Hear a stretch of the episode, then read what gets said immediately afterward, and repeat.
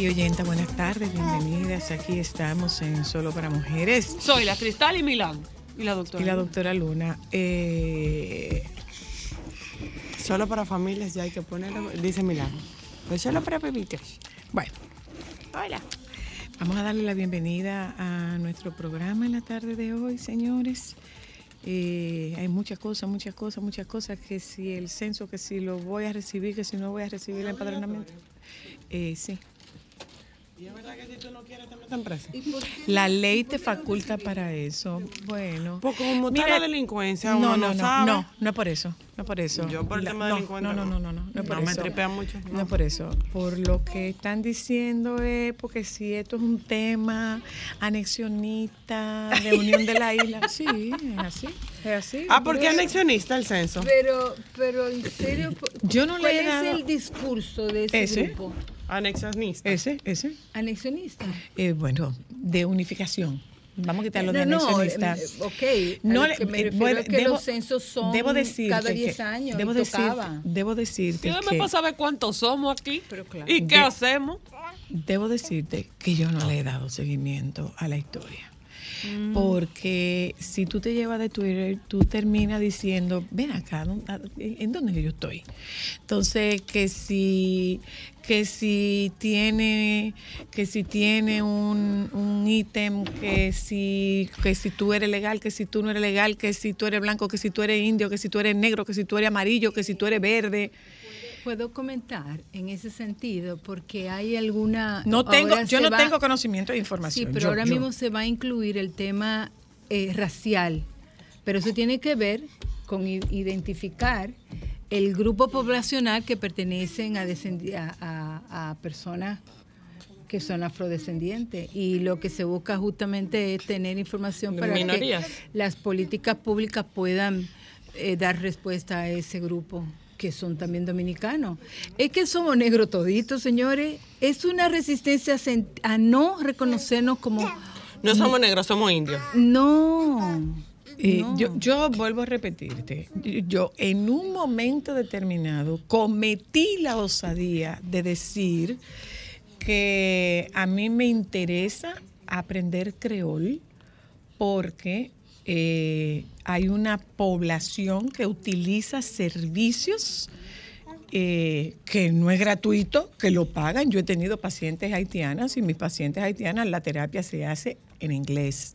De la misma manera que tengo pacientes dominicanos en Estados Unidos y la terapia es bilingüe en español y en inglés. Entonces, así como también me interesa aprender, me gustaría aprender lenguaje de señas porque hay una población que necesita un servicio Claro. y no lo tiene. Bueno, pues eso fue suficiente para que a mí me dijeran traidora, para que a mí me dijeran pro haitiana, para que a mí me verdad. dijeran, sí. Y yo, pero, señores, lo único que yo he dicho es que esa es una herramienta que me serviría para el ejercicio de mi trabajo. Pero Cuando yendo- yo tengo, pero vuelvo a decirte, yo hago terapia bilingüe. ¿Y cuándo hago terapia bilingüe? Porque yo tengo pacientes que son dominicanos residentes en el exterior y va- van entre el español y el inglés en la terapia. Yo lo único que dije fue eso, o sea, que, que, que eso era una muestra de mi pro-haitianismo. ¿Y ¿De qué estamos hablando, Pero, pero yo señores? pienso que, que, que hay que trascender en el sentido de que ciertamente nosotros venimos, una gran población nuestra tiene descendencia no necesariamente haitiana, pero sí eh, af- africana, Ujú, por, sí. porque bueno, esta claro. isla fue... eh, eh, Esclavos africanos que trajeron para trabajar la tierra. y hay una gran población. Entonces, ¿qué es lo que se ha visto? Y yo pienso que en términos, y eso lo demostró específicamente la pandemia, la pandemia no- nos hizo ver el refajo, ¿no? Entonces, servicios y poblaciones que eran minoritarias no tenían acceso a servicios básicos.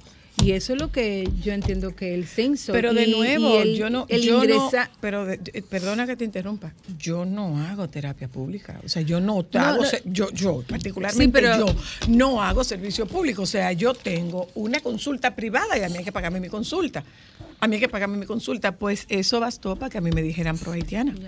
Pero, pero ¿de dónde? Virgen de la Alta Gracia, Los ¿de dónde? conspiranoicos. Ya, bueno. Entonces el caso es que con relación al tema del censo, no es que yo tenga ni mucha ni poca información. He preferido como no enterarme de nada. Lo mismo que eh, alguien dijo de Vitico que era un traficante de haitianos. ¡Ay, Trafica- santo! Que traficaba haitianos para pagarle menos dinero. La gente- No, pero, de bueno, verdad, la pero gente bueno. debe parar. Pero bueno, yo, yo creo que nosotros debemos tener cuidado con relación a andar expresando, no todo lo que viene a tu cabeza tú lo puedes transmitir a través, tú, tú no puedes usar tus dedos para, para, para, para decir todo lo que te viene a la cabeza. Claro, tú tienes cuentas y tú puedes decir en ellas todo lo que tú quieras, pero tú tienes que pensar un poco en lo que tú, en lo que tú, en, en- en cómo siente el otro. Es lo mismo que ha ocurrido con el caso de, de este señor que murió. Yo hubiera, él debió. El momento es el que habla, señores. El momento es el que habla. Conocemos el contexto en el que se produjo la conversación de este señor. Usted sabe la carga emocional que se está depositando sobre los hombros de esa esposa y de esa hija de 12 años.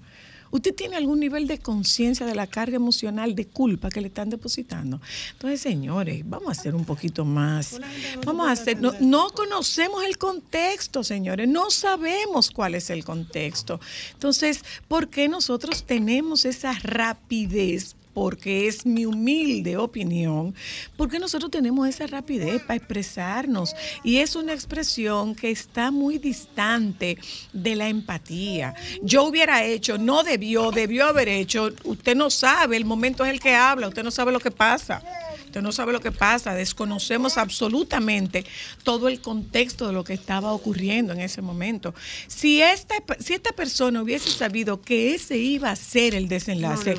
¿se hubiera arriesgado? Por supuesto que no. Por supuesto que no. Que usted sea tan emocionalmente controlado y que pueda manejar eh, con tanta destreza los distintos escenarios, bien por usted. Feliz Navidad. Bien por usted. Pero hay personas que no tienen ese, no tienen ese manejo tan frío, tan, tan calculado. Hay gente que no tiene ese manejo, señores. Hay gente que no tiene ese manejo simple. Entonces, ay, en conclusión, eh, el, el censo es el jueves. Estamos a 10.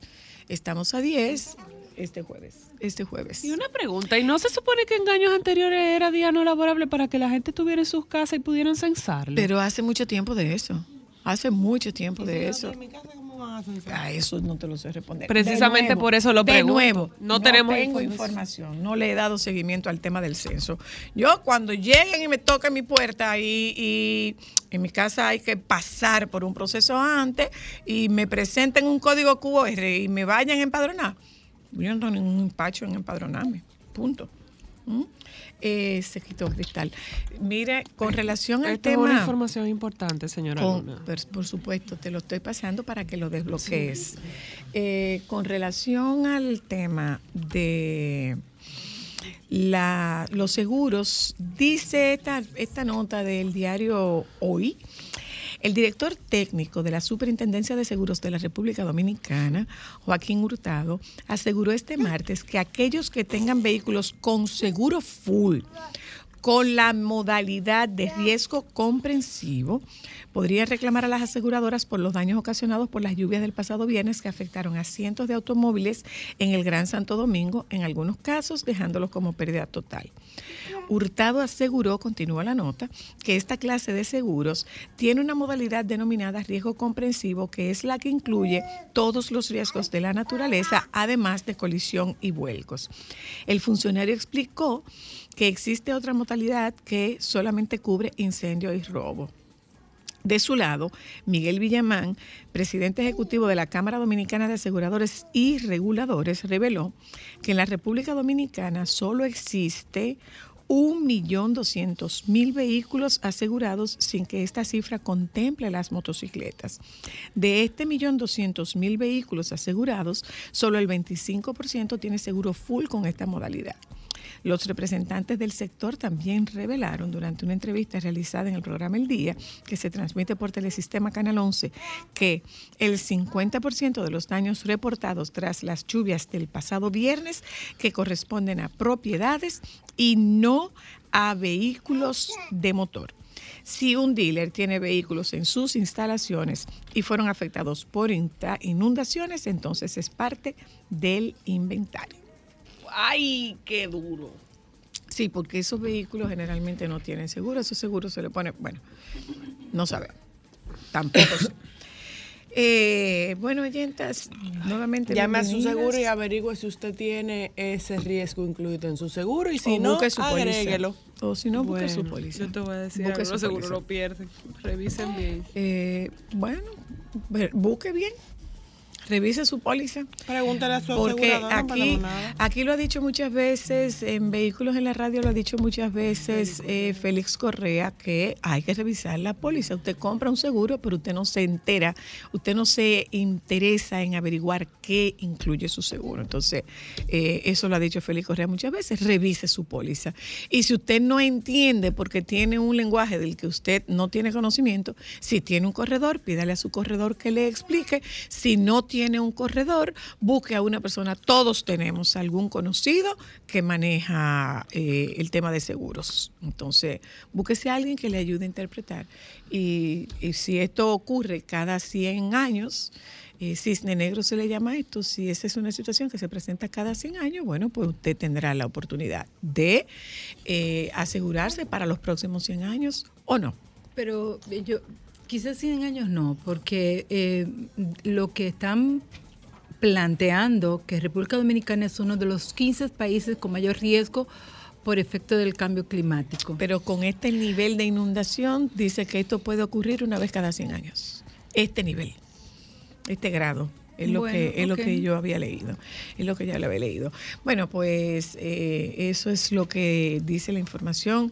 Eh, yo les puedo decir a ustedes que ayer yo sentía la necesidad como de que de que me contuvieran, como de que me abrazaran, porque yo me sentía un tanto desbordada por todas estas noticias, todas, todas, La todas, semana todas, pasada todas, fue una todas semana muy trágica. El eclipse de luna. Ah, ¿la viste? Sí, Lo vi, pero levantó fíjate que los eclipses trae consigo situaciones... De la marea. No, No, y también eh, en, en Cuéntanos, en cuéntanos tu- No, no, no, no, no, no, no, porque, porque México sabe. le da mucho seguimiento a ese tipo de Yo le voy fenómenos. a- Entonces, de tu experiencia yo, en México. yo le, le puedo contar, le voy a hacer una anécdota. Eh, en uno de mis embarazos, eh, eh, Pastor iba, eh, había a un una- un eclipse, eclipse. era parcial de sol. Les cuento que yo trabajaba en, una, en un hospital, en una clínica, en un hospital eh, eh, del Estado. Las enfermeras no me dejaron salir si yo no me ponía una funda roja eh, cubriendo mi barriga. Y yo, respetuosa de las creencias y de las creencias y de la cultura, pues yo me puse, obviamente, debajo de la, de la ropa, me puse mi funda roja, de esas que ¿De se verdad? utilizan, claro, de esas que se utilizan. Para el- los desechos. Exactamente, porque ella me dijo, mire doctora, si a usted le da eh, la luz del sol en un eclipse de sol parcial, su hijo puede salir comido de luna. Comido, de, luna, labio es labio y paladar hendido, que es muy frecuente en esa región de, de- de- México. de México, en, el, en el sureste, en Tabasco. O puede salir con una malformación anorrectal, que igualmente como pediatra nosotros vi- veíamos muchísimas de esas malformaciones y yo dije, miren, mientras sean peras o manzanas, yo me, me pongo mi funda roja y salí yo muy, muy tranquila con mi funda roja. funda que- Entonces, a, la, a la tierra que fueres. a lo que voy, no, a lo que voy es que a estos fenómenos astronómicos se le da, eh, hay una, tiene una Sí, se le da impacto importancia. en, en- en el ser humano.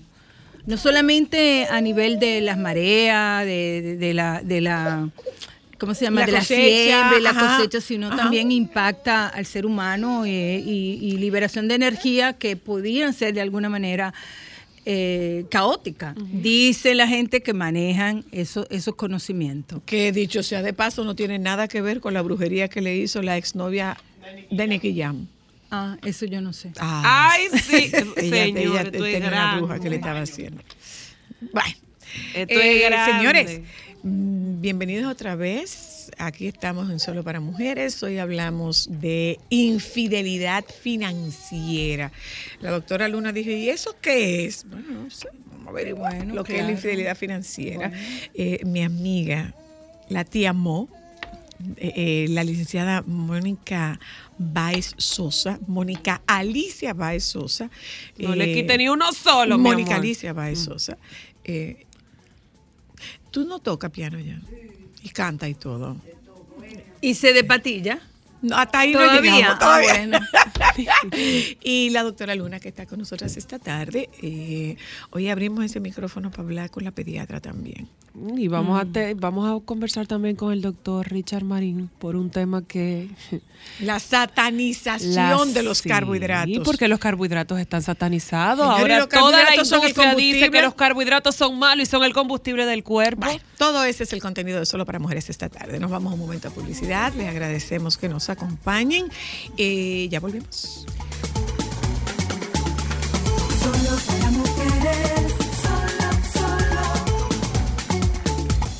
Sosa, la hija de Manolín Infantina, hermana de Tania y Lolo, la tía de Techi y Carla y la mamá de Jorge y de Manuel. Diantre. Porque en, en resumen uno termina definiéndose en función de alguien siempre. Y amiga de Zoila, Mi amiga del alma. ah, del alma. Ah, Y tía sabe. de sus hijas. Y tía de sus hijas, correcto. Que sobrevivió milagrosamente.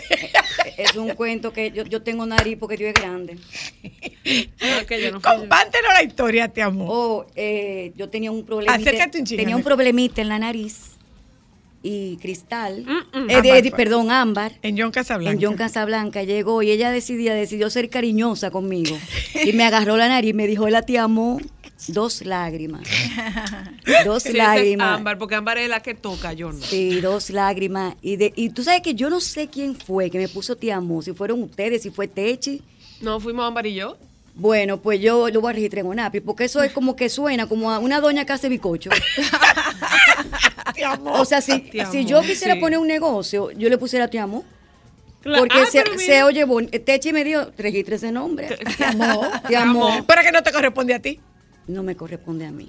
No, en caso de me corresponde a mí. Lo que pasa es. Te amo, en, la, en la- en y la- batata. en la parte de la Así psicología, como- como que te amo no pega, pero, No, pero no. en la parte. Así como de te amo variedades, pudiera ser variedades y más para ampliar el campo. Pero tú sabes que yo tuve un negocio de desayuno. De variedades. sí, yo no dudo Ah, nada de yo me acuerdo, pero claro yo no que sí. cocinaba. no, tú hiciste Claro que mucho no. catering. Yo lo que, y y mira, yo tuve eh, clientes VIP por allá, por arriba, o por uno de mis clientes eh, eh, eh, Estrella. eh, estrella, era el, el presidente Luis Abinader. Yo le hacía todo, los desayunos, hacía todo, pero yo no cocinaba. Entonces la gente, la gente llamaba y decía, mire, para que le dé las gracias a su equipo de vendedores, muy, yo, yo, muchas gracias, yo se lo digo, y era yo misma. Y para que le dé las gracias, a, yo, hacía cartas y cosas, pero todo el mundo pensaba que era como un equipo grande, pero era yo. ¿Qué yo hacía? Yo contrataba a Zoe, la que cocinaba. Claro. Y yo era como una coordinadora. Y ese fue mi primer, mi, eso fue uno de mis emprendimientos. Que se hubiese podido llamar Te Amo. Te amo. Ese se pudo haber llamado Te. Recupéralo. Claro. Puede ser ese. Está ahí todavía. Tú lo puedes recuperar. Puede hace- ser uno ala- como, de, mami. como de Ahí. conservas, así, como de jaleas fabulosas. No, hasta ahí no vamos a llegar. Bueno, ¿Por vamos- qué no? yo lo voy a dejar quieta. Hasta ahí yo no llego, no. No, pero Miren, entonces a propósito de eso, sí, porque se puede A propósito ropa. de eso, señores, eh, una noticia que no compartimos con ustedes, que la discutiremos ampliamente mañana con Francisco, se resolvió el tema entre Piqué y Shakira. Después de 12 horas de negociación entre los abogados, pero Piqué estaba ahí. ¿Le daban comida? Sí. Le daban comida. Hubo un catering. Ah, A propósito de lo que dijo Mónica, hubo un servicio de catering contratado que era una amiga de Shakira. Lo que yo no sé si, Sha- si Piqué se comió la comida. No, él no fue. Pero él fue. Ah, pero dijo la prensa que no, que estaba señor, su abogado. No, señor. Estaban sus. Perdón, perdón. Estaban sus abogados y ahí estuve viendo esta mañana en el programa Espejo Público que lo toma- tomaron lo que no se vio y lo que no se registró fue la salida de Piqué de la casa de sus padres, que es colindante con la casa de él. Y él estuvo, y lo que dijeron fue que él estuvo presente desde el primer momento. Tú sabes que- y que fue una, que fue una negociación distendida, 12 horas, y una de las cosas que no se vio fue el servicio de catering. Contrataron un servicio de catering. Shakira sí no estuvo, ella no estuvo. Ella no. Tú sabes que yo una vez escribí un artículo que se llamaba Un divorcio seguro o un seguro divorcio. Porque la gente cuando se divorcia, en lo último que piensa es en el tema de los seguros, seguro de salud, seguro de vida, seguro de... La gente no toca ese tema. Ay. Y entonces el artículo, tuvo- la- el artículo, el título llamaba la atención, un seguro divorcio o un divorcio seguro. Entonces, generalmente eso no se pone en los divorcios, el tema de los seguros. Mira. Y cuesta, y cuesta dinero. Yo tuve un... Había una materia en la maestría que era una, era una materia de mediación. Y cuando se produce un divorcio, eh, lo recomendable es que en ese tema de la mediación tú tengas ambas partes, ¿eh? porque en el caso nuestro creo que sí, efectivamente, quien más produce es quien más debe aportar eh, a la manutención de los hijos menores. Pero en el caso de Estados Unidos y de Europa, algunos países de Europa, no sé si todos, pero sé que sí Estados Unidos y España particularmente, cuando se hace la partición de los bienes comunes, si usted tiene más, usted aporta más y tiene que darle un dinero de manutención al cónyuge, eh, hombre o mujer. Y en el caso de, en el caso de esas discusiones, bueno, ahí está detallado. eh, hay un seguro médico, hay un seguro de vida, todo eso estaba puesto en el tema de las mediaciones. Pero como nosotros estamos esta tarde tocando el tema de la fidelidad y la infidelidad financiera, eh, pues eso va incluido, porque decía, decía la doctora Luna, ¿cómo que infidelidad financiera? Todo lo que tú haces por debajo de la mesa. Exactamente, simple. Y, y aquí se hace mucho por debajo de la mesa. Pero déjame decir, como que yo, mo- como yo estoy entre doctoras, entre, perdón, entre psicólogas aquí, la doctora, eh, es bueno decir, primero, ¿qué es lo que hace la psicología financiera? Trabajar los procesos cognitivos, emocionales y conductuales co- con En relación al dinero. al, o el- al dinero, Al dinero. divorcio, al dinero. Entonces, obviamente, eh, si yo no sé quién yo soy financieramente hablando, yo voy a meter la pata muchas veces. Y yo hablo desde mi experiencia y la ciencia. Porque todo lo que yo eh, eh, eh, eh, propongo, digo y en mis charlas es basado en ciencia. Porque aquí tú sabes que cualquiera te coge un Google y te empieza a hablar de, to- de todo y ya Y es hace un lo- cursito. y te hace un coaching. Ajá, y te hace una que corto y- No, esto está avalado en ciencia. Y, y puedo decirte cantidad de autores que avalan el tema. Por ejemplo, eh, yo tengo que saber cuál es mi identidad financiera. Yo era compradora compulsiva y deudora. Yo hacía compras, pero entonces hacía deudas para pagar esas compras. Ok. Entonces, pero yo no sabía lo que yo tenía. Yo pensaba que eso era una conducta que tenía cualquier ser humano. Y es una adicción. Y es una, vamos a dividir las adicciones en dos eh, tipos. Las adicciones químicas, que son las que todo el mundo sabe, cocaína, alcohol, marihuana, etcétera, y las adicciones comportamentales, dentro de las cuales entra el dinero. El dinero es un síntoma. Es un síntoma. Eh, pongo siempre el ejemplo del COVID. El COVID, doctora, y usted me corrige, es una enfermedad, ¿verdad? El virus del COVID. Pero los síntomas, ¿cuáles son? Tos, dolor de cuerpo, fiebre, etcétera. Entonces, vamos a suponer, Mónica tiene, o Zoila, tiene un problema de base, que es que Zoila es víctima de abuso. Pero entonces el síntoma es la compra compulsiva Ajá. o el síntoma es la deuda compulsiva, el gasto compulsivo. Está el codependiente financiero, está el dependiente financiero, está el facilitador. Entonces, una vez yo conozco mi perfil financiero o mi identidad, puedo trabajarla, porque ni- no todas requieren el mismo proceso terapéutico. Yo trabajo con la terapia cognitiva conductual, en este caso, eh, es el jugador, que también es un perfil que es la, la ludopatía, es el único que está en el DSM-5, eh, pero tiene la misma consecuencia que las demás. Entonces, la infidelidad financiera se trata como, mira, el último en enterarse de las deudas y de los líos Es el coño. es la El que está pareja. al lado, claro. Pero una Y, pregunta, y- y- Mónica. y tú eres codeudor. Si tú no estás, si tú no, Legalmente, tienes, sí. si tú no estás legalmente separada, tú eres codeudor. Totalmente, totalmente. Si yo estoy casada y hago deudas, deudas, yo, yo, yo he visto casos de personas, señores, que trabajan, por ejemplo, en la banca y sus esposas haciendo deudas de y ellos no lo saben. Eh, Sí. Pero también eh, eh, me gustaría saber el comportamiento de las mujeres frente a eso, porque yo pie- particularmente pienso que ese ejemplo que tú pones de quizá la esposa de un banquero que no sabe qué se mueve, es porque no le interesa. O hay interés real de las parejas de saber lo que tienen sus esposos. ¿Eso no sería también una parte de la problemática? Mira, O es, un síntoma que- de, o es un síntoma de insatisfacción dentro Mira, de la es relación. el, el- el síntoma viene siendo como una medida compensatoria. Yo me siento mal Del porque mi esposo es infiel. Yo me siento mal porque mi esposo es un adicto al trabajo y no me dedica tiempo. Yo me siento mal porque he sido abusada. Yo me siento... Pero ojo, se puede dar el caso de que primero surge una enfermedad. Ejemplo, el trastorno bipolar te conduce al gasto compulsivo cuando, Cuando estás tú estás en la fase maníaca. Exactamente. Pero el trastorno límite de la personalidad también, las conductas adictivas también. Pero se puede dar el caso contrario, que una condición o una conducta adictiva con el dinero, uno de esos perfiles, me lleve a enfermarme, a somatizar.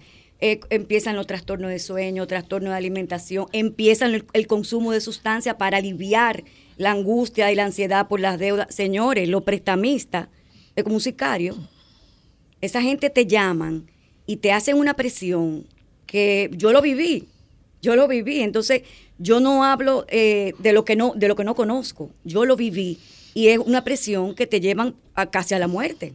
Y todos hemos leído aquí cantidad de, de situaciones, de muertes, de asesinatos, de todo, por tema tema de dinero, por tema de dinero, porque la gente no ve el dinero como una enfermedad. Y el trastorno base es una enfermedad, es un trastorno adictivo. Entonces hay que tratarlo como tal. Pero eso es en el caso de ese trastorno. Hablemos un poco ya. Conocí mi perfil que es bastante difícil ponerte en contacto con la realidad de ese perfil y aceptar lo que te está diciendo ese perfil. Entonces, vámonos a el tema de la infidelidad como tal. La infidelidad financiera es solamente de pareja o puede ser una infidelidad familiar inclusive. Familiar. Se trata como cualquier conducta adictiva, es un tema familiar. Porque, por ejemplo, eh, María le es in- infiel financieramente a su esposo X. Pero entonces ella le pide dinero prestado a la mamá para pagar esas deudas, pero el ¿Cómo esposo no se- lo sabe. ¿Cómo se es infiel? ¿Cómo se manifiesta esa infidelidad? Con el gasto compulsivo, deudas compulsivas y compras compulsivas. ¿Y el ocultamiento de información puede entrar dentro de- Claro, de, de claro. ese inf- de esa infidelidad? Claro, claro que sí, claro que sí. Ahí, inclusive, no tiene que ser solamente tema de deudas o de gastos. Puede ser que la mujer o el hombre gane mucho dinero y lo oculte. Oculta información. Y lo oculte. Se trata como un amante. El misterio, el secreto, eh, yo voy a salir de esto, yo, yo puedo controlarlo, eh, yo, yo sé que puedo hacerlo, pero realmente llega un momento que la conducta adictiva está fuera de control, como le pasa a un, alcohol, a un alcohólico, como le pasa a un adicto a cualquier sustancia, y se necesita... Bueno, yo te puedo decir que hay personas que han llegado con un esquema de ansiedad tan grande eh, que yo tengo que referirla primero a psiquiatría. Y cuando se estabilice emocionalmente, mentalmente, todo, entonces vuelve donde mí para trabajar la parte del, del dinero, porque llegan en un estado de ansiedad. Pero además nosotros, nosotros de base tenemos una relación muy precaria con el dinero.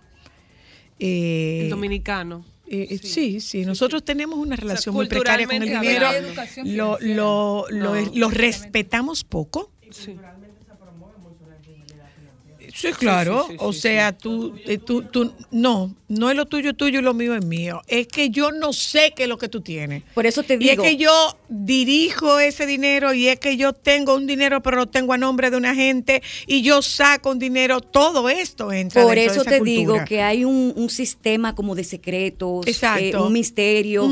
Eh, mira, tú sabes que en recuperación se dice que mientras mayor es tu secreto, mayor es tu enfermedad.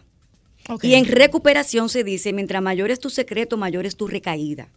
Entonces, obviamente, un denominador común en este tipo de conductas son los secretos. Claro. Porque me gané un dinero, pero lo guardo o abro un certificado y no se lo digo a nadie. Eh, ni siquiera a mi pareja. Eh, o no se lo digo a mis hijos. O, o como es un tema familiar. Y a, y es, y, y a veces, bueno, a veces no. Hablando del tema de la ciencia, eh, voy a mencionar a una científica que se llama Brigitte Minel, que hablaba de que estas conductas con el dinero aparecen en nuestra niñez. Y eso mismo decía otro investigador llamado Ted Clones, porque dependiendo de cómo vimos el, el entorno, por eso es que esto es biopsicosocial. Bio porque puede tener una predisposición genética al tema de la adicción.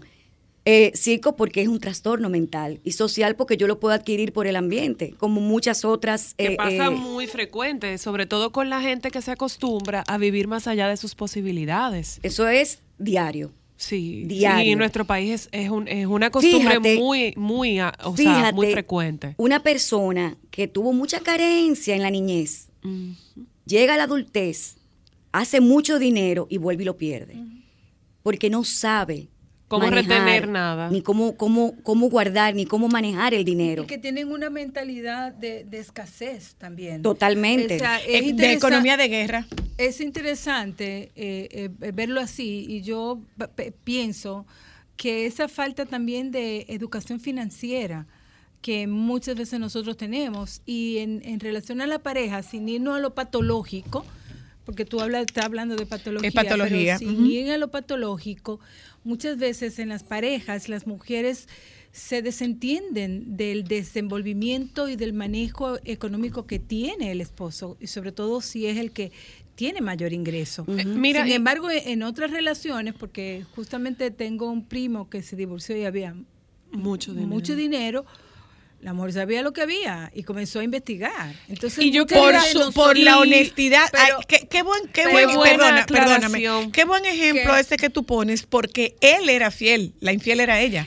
Y ahí, va mi- económicamente. y ahí va una de mis preguntas en base a tu comentario, porque nosotras como wedding planners siempre tratamos de orientar a nuestras parejas y explicarle que antes de tomar la decisión de emprender una vida y un matrimonio, deben empezar con un profesional como mediador a tener esas conversaciones incómodas. Y la conversación más incómoda es crianza y dinero. Nosotros no tenemos la capacidad nunca de hablar del dinero. Qué bueno eso que tú estás diciendo, Cristal. eh, y, y voy donde ti, Mónica, porque ¿cómo se ve cuando tú tocas el tema dinero? Hay, hay conversaciones incómodas.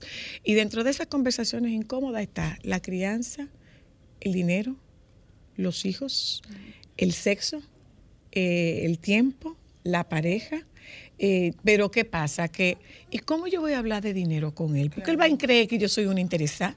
No imagínate cuando tú le, le tienes que decir a una pareja que nos vamos a casar bajo separación de bienes. Eso es un drama. Es un drama. Es un drama. Él no me quiere. Él cree Eh. que yo estoy con él por su dinero. Es un drama. Entonces, eh, sí, el dinero, aquí no hay mucha educación financiera. No, no hay. Últimamente Sí. Se está como, como un poco Los desarrollando. bancos están muy interesados en Eh, eso. sí, yo, Sí. yo he trabajado con varios bancos, pero tú sabes que la gente a veces cuando eh, yo voy, a, dar- voy a dar la charla, cree que yo soy asesora financiera y yo no soy asesora financiera. La asesoría financiera es la parte final del proceso terapéutico. Eso viene al Claro, final. claro. Porque lo primero que yo tengo que hacer es estabilizar una persona mental, estabilizarla emocional y conductualmente. Una vez estabilizada, entonces tus finanzas comienzan también a sanar. Claro, porque mientras tú tengas ese desorden No, no, mental, y perdón. también la creencia Claro. de dinero que dice no, que- y la Biblia lo dice, ¿no? Y la, y- y la formación judeocristiana que te dice que hay que ser pobre para que entrar al reino de los cielos. Hola, hello. Aló, soy la. Ajá. Ezequiel. ¿Cómo estás? Cuéntanos. Bien, gracias. Yo resolví un problema fácil. A ver, dinos, cuéntanos. Danos tu, empresa- danos tu fórmula mágica, mantequilla. Una empresa, una empresa donde los dos somos socios aparte iguales. Y todo está a nombre de la empresa. Problema resuelto. Todo. Bien. A- Pero- hasta pero- los chivos. Pero eso no es, eso no es lo, lo eso no es Eso lo no es lo- frecuente. lo habitual. Aquí hay muchas cosas por debajo de la mesa, de un lado y del otro. Yo lo que sí me gustaría. Pero Josefina había hecho una pregunta de, de, de cómo es el comportamiento femenino frente a esto. Mira, la mayoría, en una investigación que yo hice para la, la maestría, la mayoría de las personas con temas de dinero son mujeres. La gran mayoría. Eh, No, no, eh, generalmente. Ay, que compré bueno. No, y generalmente, cuando tú indagas y profundizas, eh, vuelvo y repito que es un síntoma.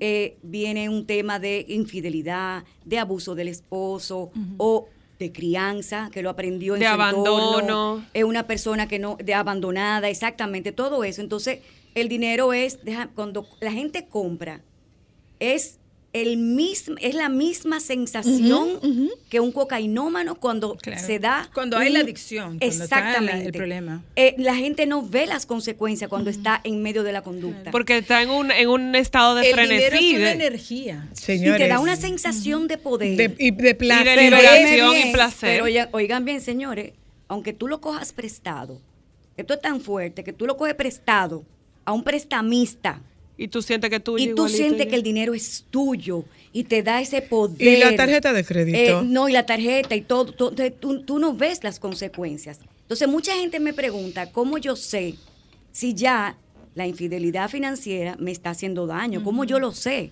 Bueno, las señales son, ya yo no estoy durmiendo, ya estoy entonces eh, tomando medicamentos para dormir, estoy acudiendo al alcohol para calmar esa ansiedad, eh, angustia. O estoy Compro- ansioso. compro y Estoy ansioso, compro y escondo. La cantidad de, la- de las personas que compran esconden lo que compran, Ay, Dios. generalmente. Y los deudores, eh, eh, que a veces son, eh, esas deudas son para esas compras, que era lo que yo hacía. Eh, no, yo veía, ese, yo veía el deudor y yo juraba que era el acreedor, que era amigo mío. Yo no lo veía como una persona que me iba a perseguir. Mónica, la, la patología en sí está en el uso irresponsable del dinero. Es una conducta eh, adictiva pero con disfunción con, el dinero. Exactamente, porque eh, al principio que yo escuchaba el término de Infidelidad. infidelidad, entendía como que bueno, que, que tú, Que tú estabas ocultabas. escondiendo el dinero, pero tú has estado hablando en todo este momento una- es de una conducta. conducta y de una patología. Una patología. Entonces yo pienso que sería interesante justamente, aparte de esos síntomas que tú hablas, ¿cuáles reafirmar cuáles son las conductas de las personas que son infieles al dinero?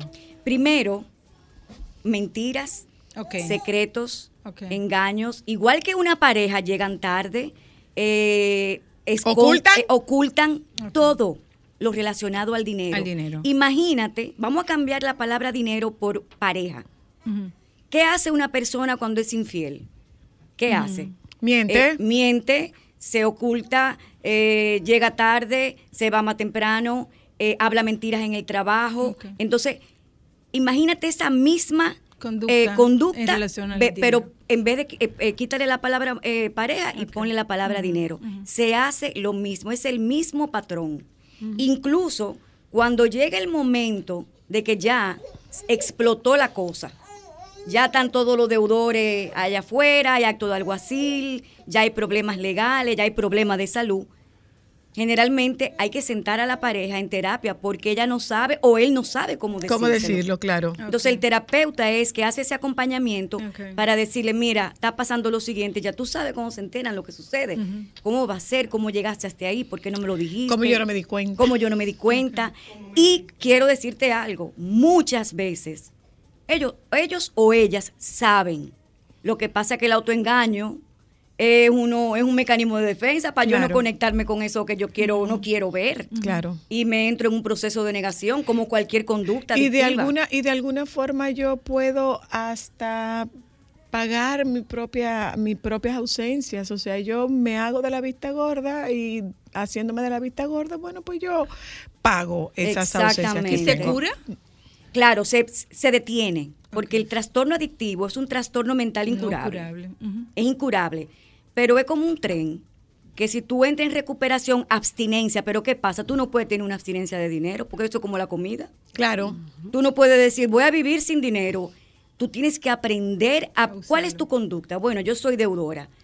Por X cantidad de tiempo tú no puedes coger prestado. O hay deudas sanas y deudas insanas, esas que tienen garantía, pero deudas de esa prestamista no. Entonces ahí entra el acompañamiento también. Y entra la familia.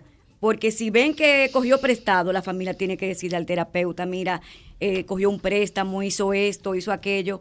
Pero realmente es un trastorno. El jugador, el ludópata, no se cura. Claro. Y afecta a la, la familia. abstinencia es no ir al casino. Claro. Es eso, o no Claro. jugar. Bueno, gracias, Mónica Alicia. ¿Cómo, ¿Cómo te contactamos, Mónica? Eh, o, mient- o sea que me acabo de mudar eh, de, de consultorios. Estamos en LAU, Psicoterapia y Salud. Está en la... Es que es muy nuevo, tú sabes. Yo voy a dar el teléfono chivo. 849, que es mi celular, y por ahí solo por WhatsApp, 849-403-6643. O en mis redes, que mucha gente me pregunta por ahí, yo le contesto a todo el mundo. Mónica Baez Sosa en Instagram. Muchas gracias. Gracias a ustedes. Reparte besos por allá, te amo. Así sin lo apretarte haré, la nariz. así lo haré. No, lo voy a mantener en secreto como la infidelidad financiera. Bueno, gente, nos vamos a un momento ah, que felicidad. Nos vamos a un momento a publicidad. Regresamos de publicidad. Hablamos de los carbohidratos, de la satanización del carbohidrato y hablamos con la doctora Luna, que es nuestra pediatra de cabecera. Usted póngala ahí y usted tiene un tema esta tarde, doctora, pero además de su tema, abrimos este micrófono, comience a hacerle pregunta a la doctora sobre tratamiento de niños sanos. Ahora mismo, eh, eh, eh, tú sabes qué, Josefina, el tema este de las afecciones, Respiratorias. el tema de las afecciones Del respiratorias. virus respiratorio sincicial de ¿Cómo que se llama? ¿El virus? Respiratorio sincicial. Y no, o podemos y, no le podemos, y no le podemos poner un apodo a eso. Bueno, la gripe. ya volvemos. Solo para mujeres. ¿Dónde eres mujer?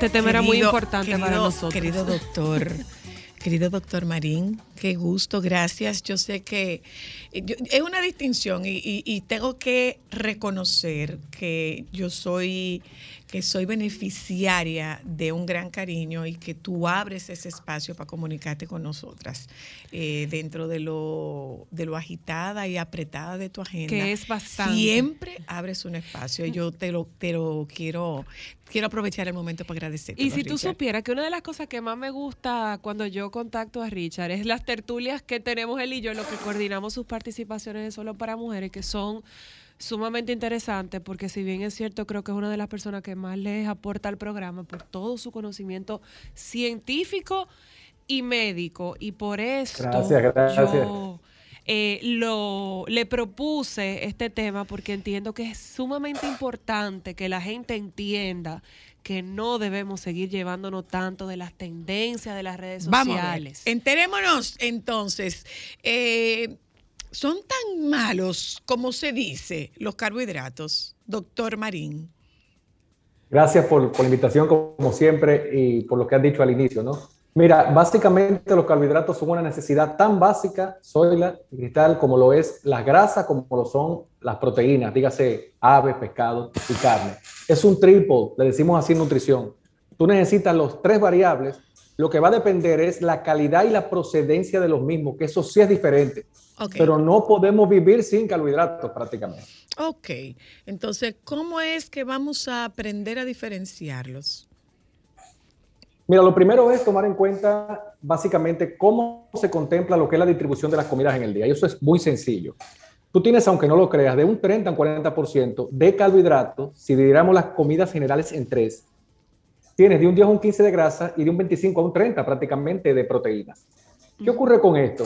El problema es que, por ejemplo, si usted está sobrepeso, que no es tu caso, si está sobrepeso, una persona, por ejemplo, está obesa, se le controlan los alimentos, no solo los carbohidratos, que son hartos en energía. Porque te voy a dar un dato, un gramo de, de carbohidratos aporta solamente 4 kilocalorías, mientras que uno de grasa aporta 9. Exacto. Ah, empezando por ahí. Empezando por Empezando ahí, que por la gente ahí. no sabe Traducan, diferenciar. traducan, traducan. Exacto. O sea, tú te consumes el equivalente, por ejemplo, a un pan que tiene, por ejemplo, 20 gramos de grasa, un, un pan no, digamos, un pedazo de carne con 20 gramos de grasa, multiplícalo por 9, Zoila. Mientras que si yo me como dos rodajas de pan de 28 gramos, lo multiplicas por 4 y da menos que lo que te acabo de decir de las grasas provenientes de origen animal. O sea, si estamos hablando de calorías per se. Ahora bien, ¿cómo debería ser la combinación? Que ahí es donde entra el problema, Zoila. ¿Y Pues viendo a Joan que se acaba como de enderezar. ¿Qué fue Joan? Sí, ¿Qué fue Joan? ¿Qué fue Joan? Ay, que va a tener que llegar a decirle todo esto a su mamá ahora. El- Cogió postura el hombre. Entonces, mira, ¿qué pasa con eso, Zoila? Que, por ejemplo, ¿de dónde vienen los carbohidratos? Porque, ¿qué piensa la gente de que tú dices carbohidratos? O en pan y azúcar. Sí, Eso es así. eso es lo que le llega a la cabeza. No, mira, las nueces tienen azúcares. Las almendras, las nueces, los vegetales tienen azúcares. Para aquellos que creen, soy la que se la están comiendo quitando el pan y la pasta y el arroz. ok. Eh, lo- sí, ¿Entiendes? Lo- las frutas tienen un tipo de azúcar que se llama fructosa. Es bueno que se sepa que hay tres tipos de carbohidratos. Los azúcares, los almidones y las fibras. Entonces, los azúcares, azúcar simple que usted agrega, el azúcar que agregamos al café, el, por ejemplo, la, la harina es un azúcar simple que tiene un azúcar simple, la pasta. Ahora bien, en los almidones, que nosotros conocemos todos la yuca, y dice gente que le gusta el casabe, ah, por el casabe hace daño. No, no, no. El casabe se desalminodiza, se le quita el almidón, recuerden. Ok. O sea que también es mucho menos calórico cuando usted retire el almidón. O sea, puede consumirlo a cualquier hora. Y es un carbohidrato que aporta fibra incluso. Y tienes también lo que son ya la parte de fibra, que son importantísimas. Soy la, oyen que importantísimas en el cáncer de colon. El que no come fibra tiene un riesgo de un 30% de, no de tener problemas de colon, de cáncer de colon. ¿eh? Sí, lo ha dicho, lo ha dicho con mucha frecuencia, lo ha dicho con mucha frecuencia y ha establecido el paralelo el doctor Alberto Santana que dice que en África no hay cáncer de colon por la cantidad de fibra que consumen. Y en Argentina hay una alta incidencia de cáncer de Por colon de por la poca cantidad de fibra que Así consumen. Entonces, ¿dónde se encuentran las fibras? En los carbohidratos. Usted no va a encontrar un steak, una carne que tenga fibra, a menos que usted se la agregue. Entonces, por eso que usted Claro. ve que incluso los suplementos que vienen para diabéticos, escuchen esto, vienen con una alta dosis de fibra. ¿Por qué? Porque la fibra permite que el movimiento del intestino para que el azúcar pueda captar el alimento, la insulina, dígase, es más lento con fibra. O sea que la insulina trabaja mejor cuando usted consume carbohidratos con fibra. Y estamos hablando de diabéticos. De- diga, doctora. Eh, pero interesante. Hola, ¿cómo tú te La, doc- la doctora Luna.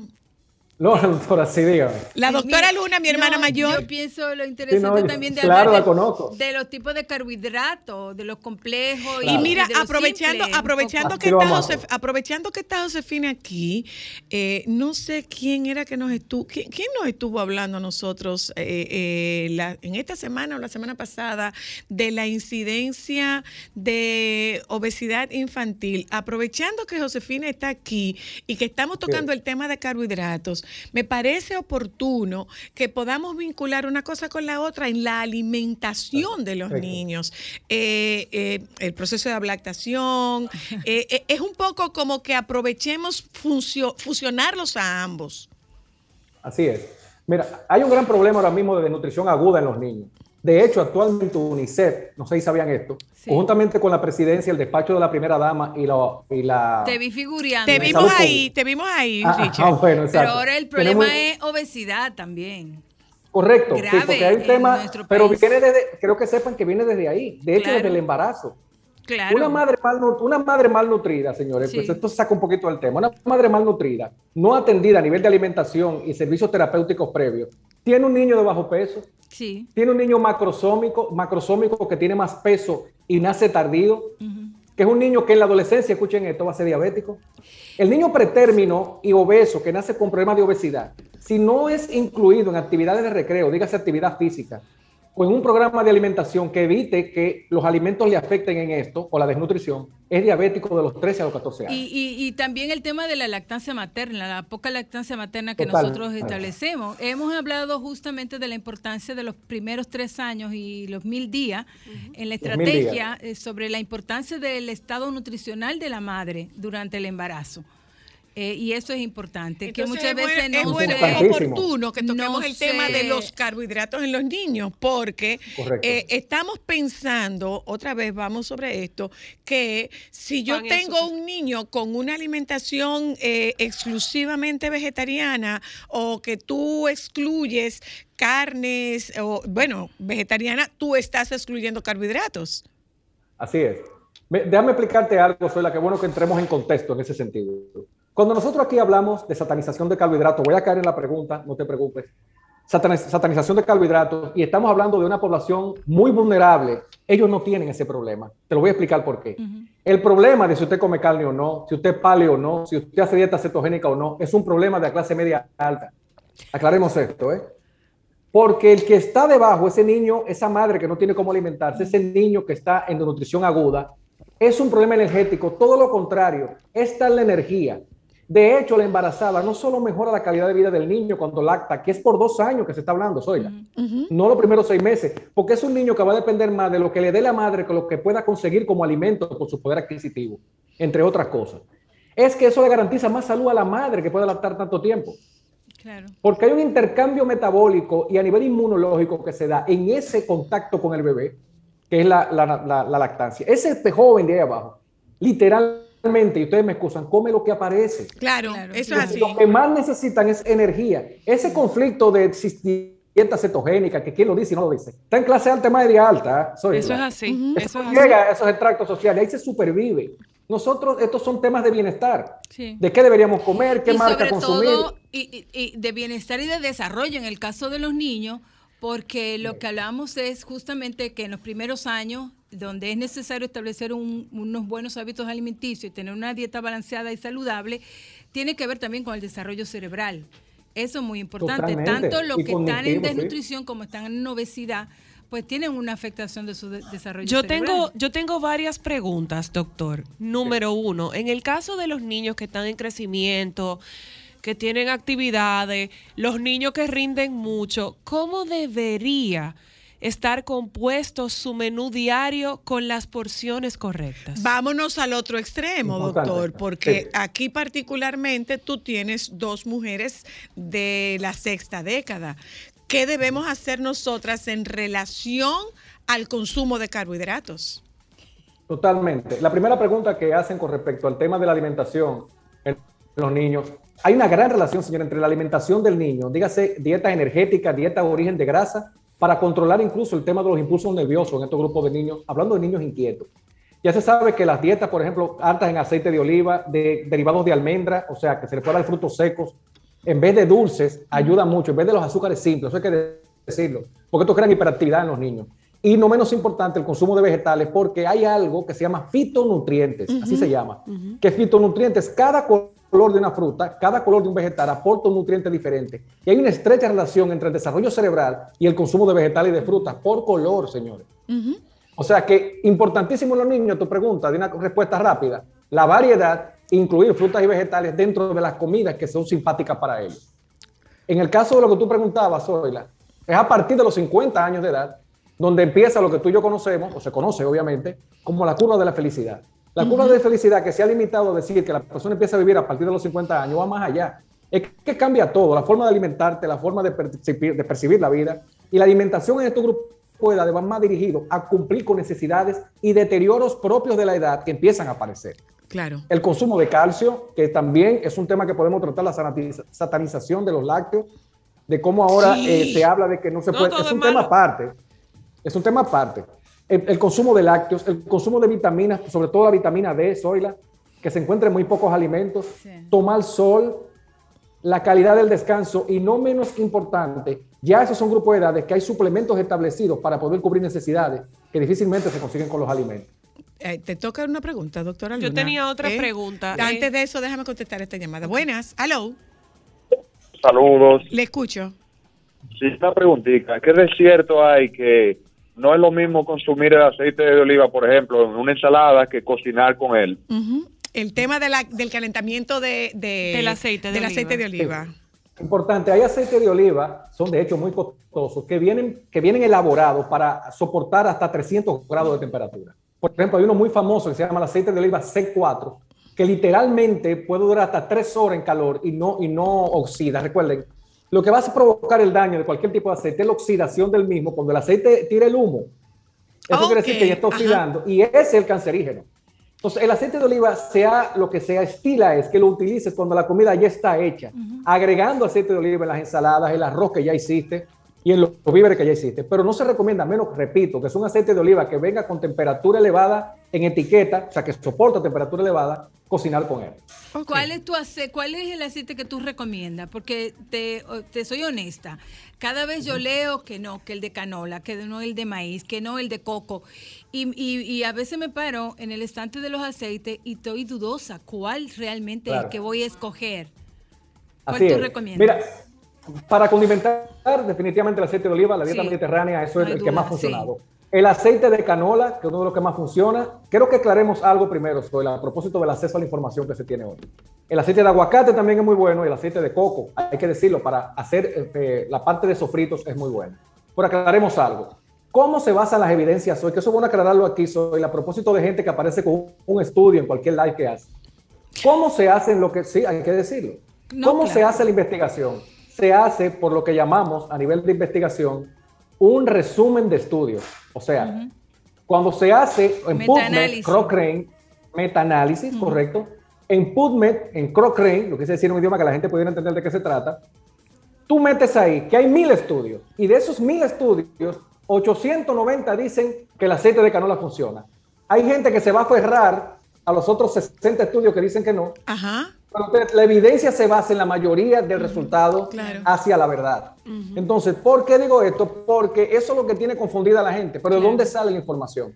La información y los datos científicos no se basan en eminencia, sino en evidencia. No es que lo diga Richard, yo tengo que decirle dónde estoy sacando esto. Y por eso te digo que eso es como las mejores opciones.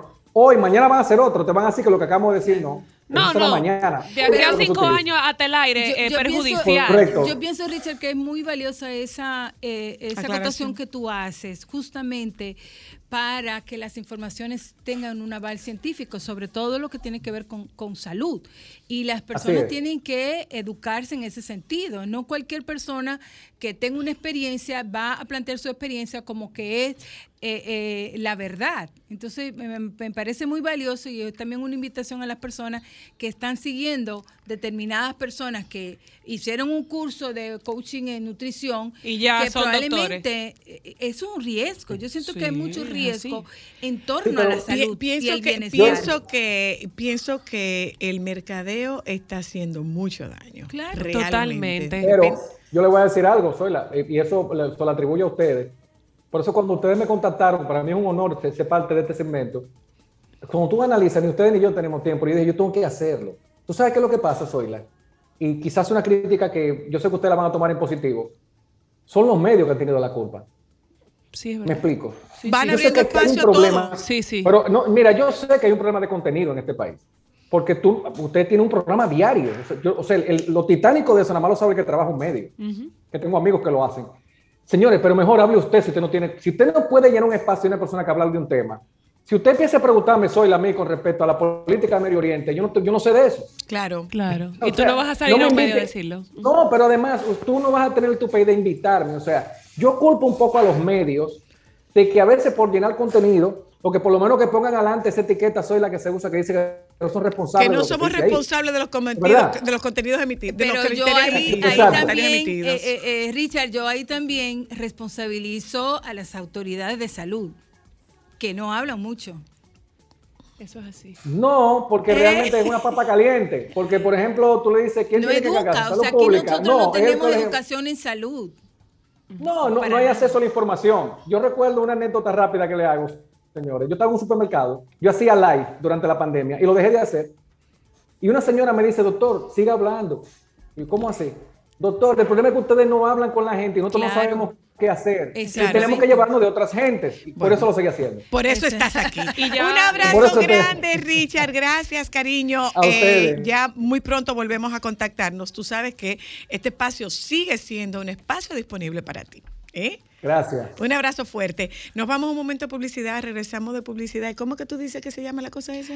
El, virus sincicial respiratorio. No, me pon un apodo. Pon un apodo. La gripe buena. La gripe mala, la no, gripe la mala. gripe mala es la influenza. Ay, la gripe, esa es la gripe buena. Más o menos. Ah. Pero está acabando. O la gripe, No, que, esa es la la gripe gripe que anda. No, Esa. no, porque andan dos gripes y de eso vamos a hablar ¿Cómo cuando andan? vengamos. Yo quisiera que alguien me diga cómo es que anda la gripe. Porque es que los Vamos a virus publicidad, están, ya esta volvemos. es la época de los virus donde se, se, se- ellos se vu- vuelven locos.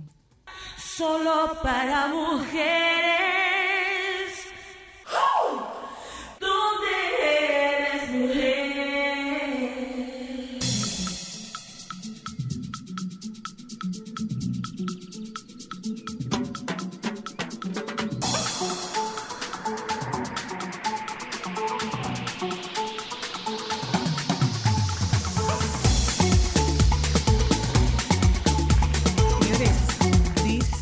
Decía mi, mi papá, Jackie Núñez del Risco, que solo los bien nacidos son agradecidos.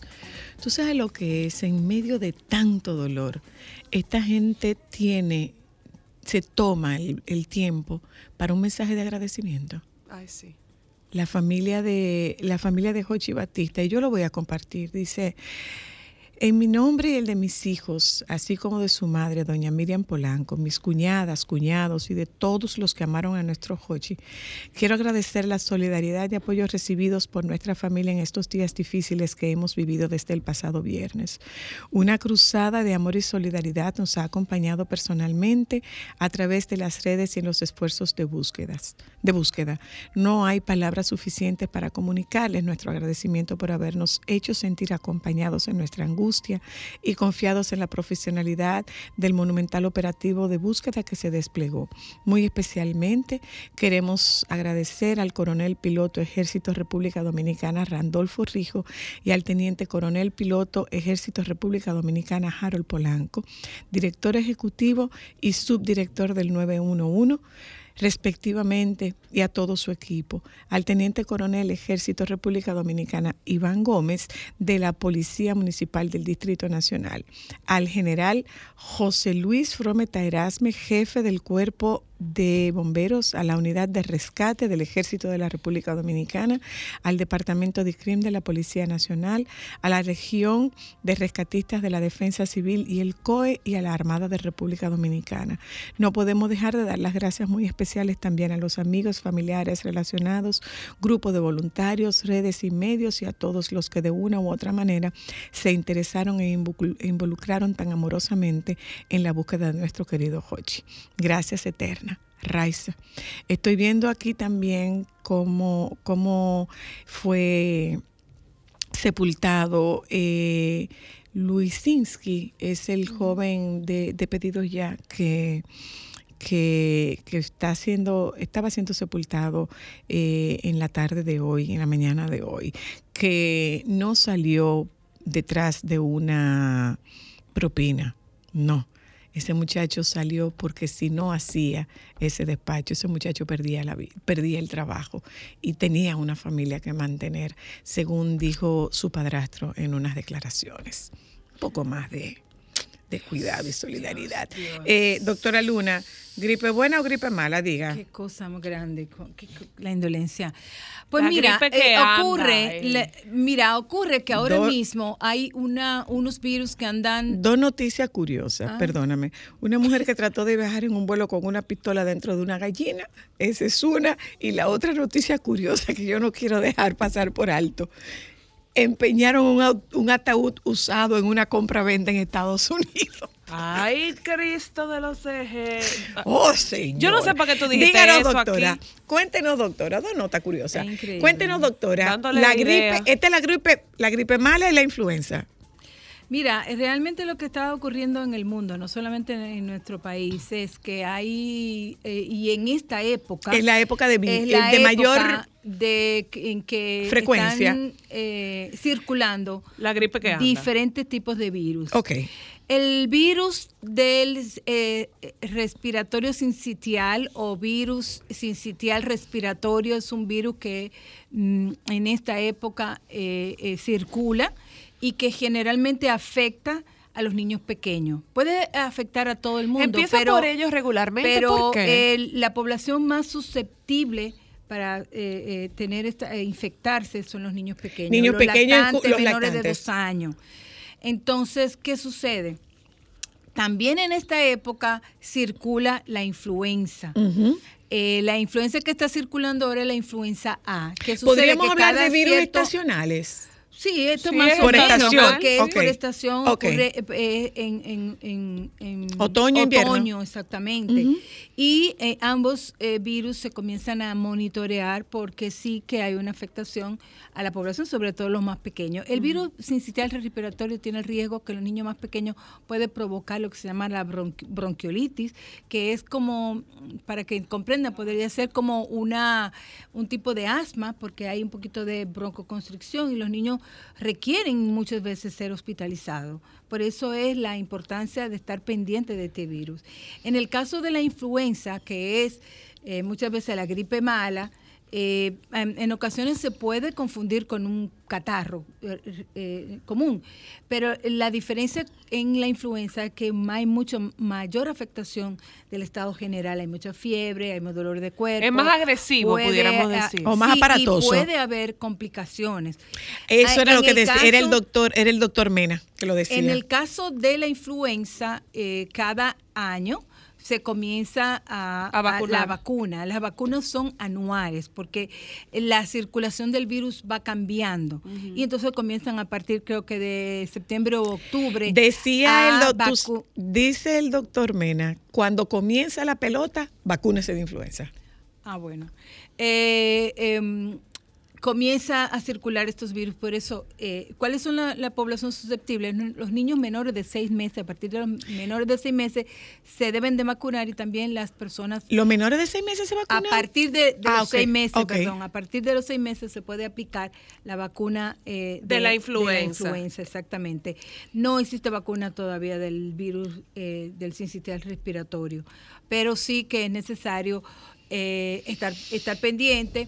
¿Qué ocurre? Y una pregunta Y- sobre, sobre eso, doctora. Si el niño si- está vacunado de la influenza, ¿eso pudiera tener alguna incidencia en el sincital respiratorio? Me explico. O ¿Pudiera disminuir o el niño puede eh, generar No, no, no, algún no. tipo de, de No, porque- defensas para porque combatirlo? Las vacunas, las vacunas son específicas. Ok, ujú. Eh, incluso pu- en algunos casos pueden concomitar los dos Los virus, virus, en, en- ok. en una misma Ay, persona. Jesús. Entonces, ¿qué sucede? Por eso, eh, y, y ahora mismo, eh, el CDC, los Centros de, de- de Prevención de Enfermedades de Estados Unidos, eh, hablan sobre una condición particular y tiene que ver con el efecto post-pandemia.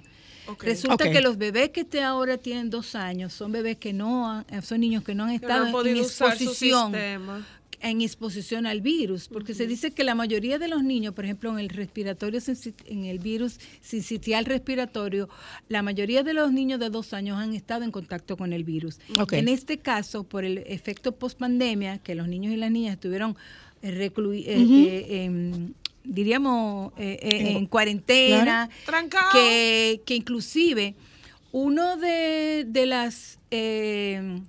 resultados para que el sistema inmunológico de los niños se vaya fortaleciendo justamente cuando entran Es a la guardería, cuando entran al, al, al- al preescolar, a la guardería, a los centros de cuidado, ellos se van a ir sensibilizando porque con la misma convivencia ellos van Ellos lo- ellos se lo- poniéndose ellos se lo comparten. en contacto y entonces mm, es entonces ellos eh, pueden sufrir la enfermedad. No, la inmunidad de rebaño es cuando tú tienes una población que está vacunada y hay una persona que no está vacunada y está protegida porque ninguna de la población no va a está en riesgo. Entonces- ¿Qué es lo que se recomienda? Por mira- ejemplo, ¿qué, qué sucede?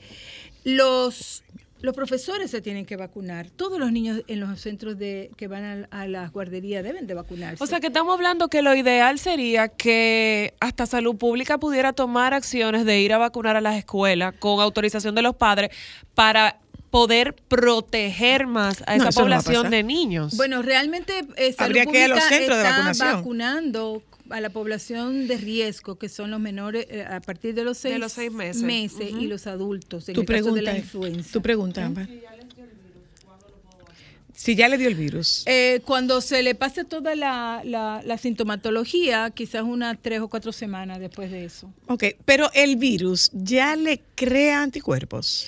En el caso de la influenza, no, No. porque es que la influenza va Muta. cambiando, va cambiando. Por ejemplo, comenzamos con el H1N1, que es la gripe porcina. Ahora es la H, HA, no, H, Eso no es un tipo de mascarilla. eh, a- H3N3, algo así, porque los virus van cambiando y Eh, van mutando. Es como una fórmula. Es con lo que está pasando con el COVID. El COVID comenzamos con un tipo de COVID. Y Hay ya otro vamos por ahora. dos Entonces millones Hay de otro que como ratas que le han puesto. Exactamente, y, y, y- y bueno, eh, no haces una inmunidad eh, A la enfermedad per Un, se. un tema, doctora, exactamente. un tema, antes de despedirnos. eh, el te- el- el- el- lo, lo- lo concerniente a la automedicación, lo concerniente al- a las friegas.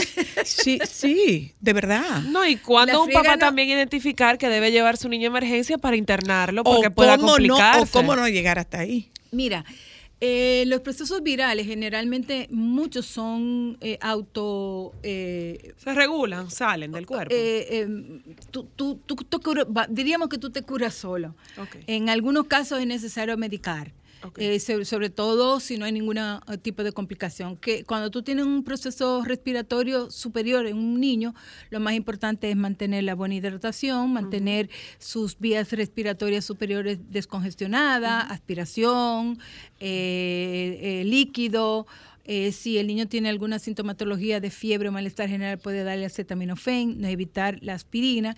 Y, ya luego, cuando el niño comienza con proceso de tos, no se debe de dar antitusivo, se debe de dar otro tipo de medicamento y entonces si la sintomatología se va agravando, pues es importante, eh, no agravar, si, si persiste y va incrementando, tiene que ver al médico. Cuando hay una emergencia? Cuando el niño comienza a tener dificultad respiratoria, que le resulta difícil de ¿Cómo me doy cuenta que le Cuando da los dificultad? niños comienzan, pueden tener ah, un pitico. sonido. Un pitico. un, un pitico, eh, pueden tener a, a- aventar la nariz para respirar o los, los bebés, los pequeños se puede ver lo que se llama retracción costal, que se le hunden las costillitas mientras va respirando. Y tú te das cuenta que el niño tiene ah, dificultad para entrar el aire. Obviamente eso ya es... Que un- va más allá de que está congestionado. esto se puede ir eh, incrementando porque comienza primero con un leve tiraje, pero ya luego cuando se, Se va complicando la obstrucción cosa. respiratoria se va haciendo mucho mayor, entonces hay mayor dificultad respiratoria y entonces es una emergencia.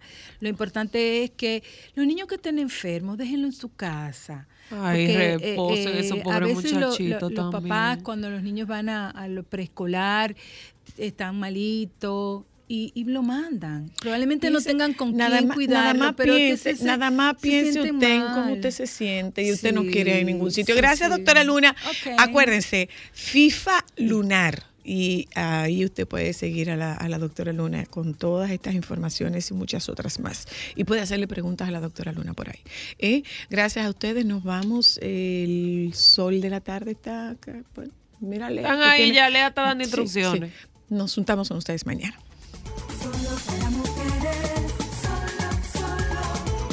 Sol 106.5, la más interactiva. Una emisora RCC Miria.